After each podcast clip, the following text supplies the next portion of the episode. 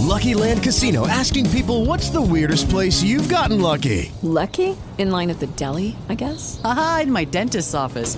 More than once, actually. Do I have to say? Yes, you do. In the car before my kids' PTA meeting. Really? Yes. Excuse me, what's the weirdest place you've gotten lucky? I never win and tell. Well, there you have it. You can get lucky anywhere playing at LuckyLandSlots.com. Play for free right now. Are you feeling lucky? No purchase necessary. Void where prohibited by law. 18 plus. Terms and conditions apply. See website for details. Cineira Ed Studio com Daniel Medeiros. Para muito além dos pães ou pães, há capitães e capitães. Um deles se chamava Sérgio Ribeiro Miranda de Carvalho. Paraquedista com centenas de saltos e milhares de horas de voo, respeitado por seus colegas, dono de quatro medalhas por bravura, foi um dos fundadores do Parazar, especializado em missões humanitárias. Ao longo da carreira, tornou-se amigo de índios e indigenistas. Sérgio era um militar que honrava a farda e a tarefa de proteção e segurança dos cidadãos que a profissão impõe. Mas, sem que pudesse desconfiar, foi numa manhã de outono, em 1968, que ele teve de enfrentar o seu maior desafio como militar.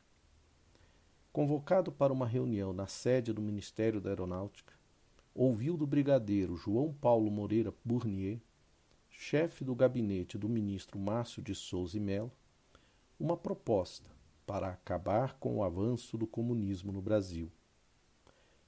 A ideia era a seguinte: o grupo do qual Sérgio fazia parte realizaria uma série de atentados que seriam atribuídos aos comunistas, criando assim a justificativa necessária para um endurecimento do regime.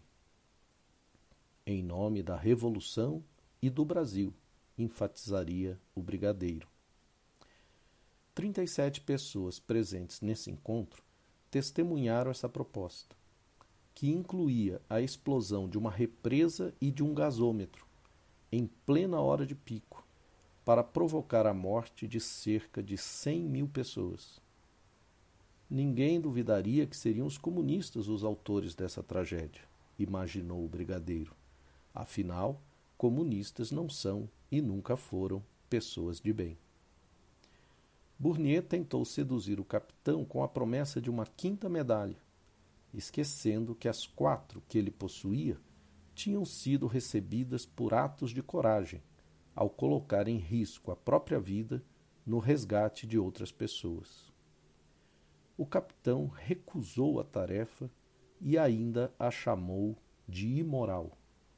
Lembrou que o que faz uma missão ser cumprida por um militar não é o fato de ser determinada por um superior, mas sim pela natureza dela. E esta missão tinha por natureza um crime hediondo. Sérgio Macaco, como era conhecido, sofreu as consequências de sua escolha e de seu ato. Foi transferido, processado, preso e, por fim, exonerado das Forças Armadas aos 37 anos viu sua brilhante carreira militar ser interrompida porque agiu como o militar deve agir. E, graças a isso, conseguiu impedir o plano de morticínio de civis inocentes. A história foi parar na imprensa e o brigadeiro nunca admitiu que a reunião tenha ocorrido, apesar das dezenas de testemunhas. No fim da primavera daquele ano veio o AI-5, a imprensa foi calada e o nome do capitão Sérgio virou uma espécie de anátema nos quartéis. Ele era o espírito a ser evitado. Outros capitães surgiram, moldados pela forma do brigadeiro Bournier e seus iguais. Com a redemocratização, a história do ato heróico do capitão Sérgio voltou à tona. E depois de muitas idas e vindas, em 1992, o Supremo Tribunal Federal decidiu que uma injustiça havia sido cometida e que a carreira do capitão tinha sido prejudicada. Por isso, ele deveria ser reintegrado aos quadros das Forças Armadas, com a patente de brigadeiro. Informado da decisão, o ministro da Aeronáutica ignorou o STF e não cumpriu a determinação. Eram os tempos do impeachment de Collor e o país vivia as dores do parto de uma democracia que não havia tido a sabedoria de expurgar de si os germes infecciosos da ditadura que ainda a habitava. Somente dois anos depois, em 1994, o então presidente Itamar Franco assinou a reintegração do capitão que evitou o que seria o maior crime da história do Brasil até então. Itamar devolveu os direitos usurpados de Sérgio Ribeiro no dia 11 de fevereiro, seis dias depois dele ter morrido de um câncer no estômago. A injustiça, mais uma vez, predominou.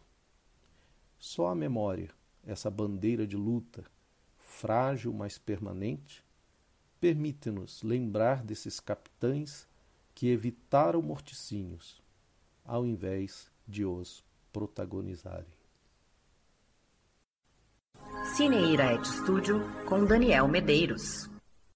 Judy was boring. Hello. Then Judy discovered ChumbaCasino.com. It's my little escape. Now Judy's the life of the party. Oh, baby, Mama's bringing home the bacon. Whoa, take it easy, Judy. The Chumba life is for everybody. So go to ChumbaCasino.com and play over 100 casino style games. Join today and play for free for your chance to redeem some serious prizes. chumba ChumbaCasino.com. Purchase necessary. Void where prohibited by law. 18 plus terms and conditions apply. See website for details.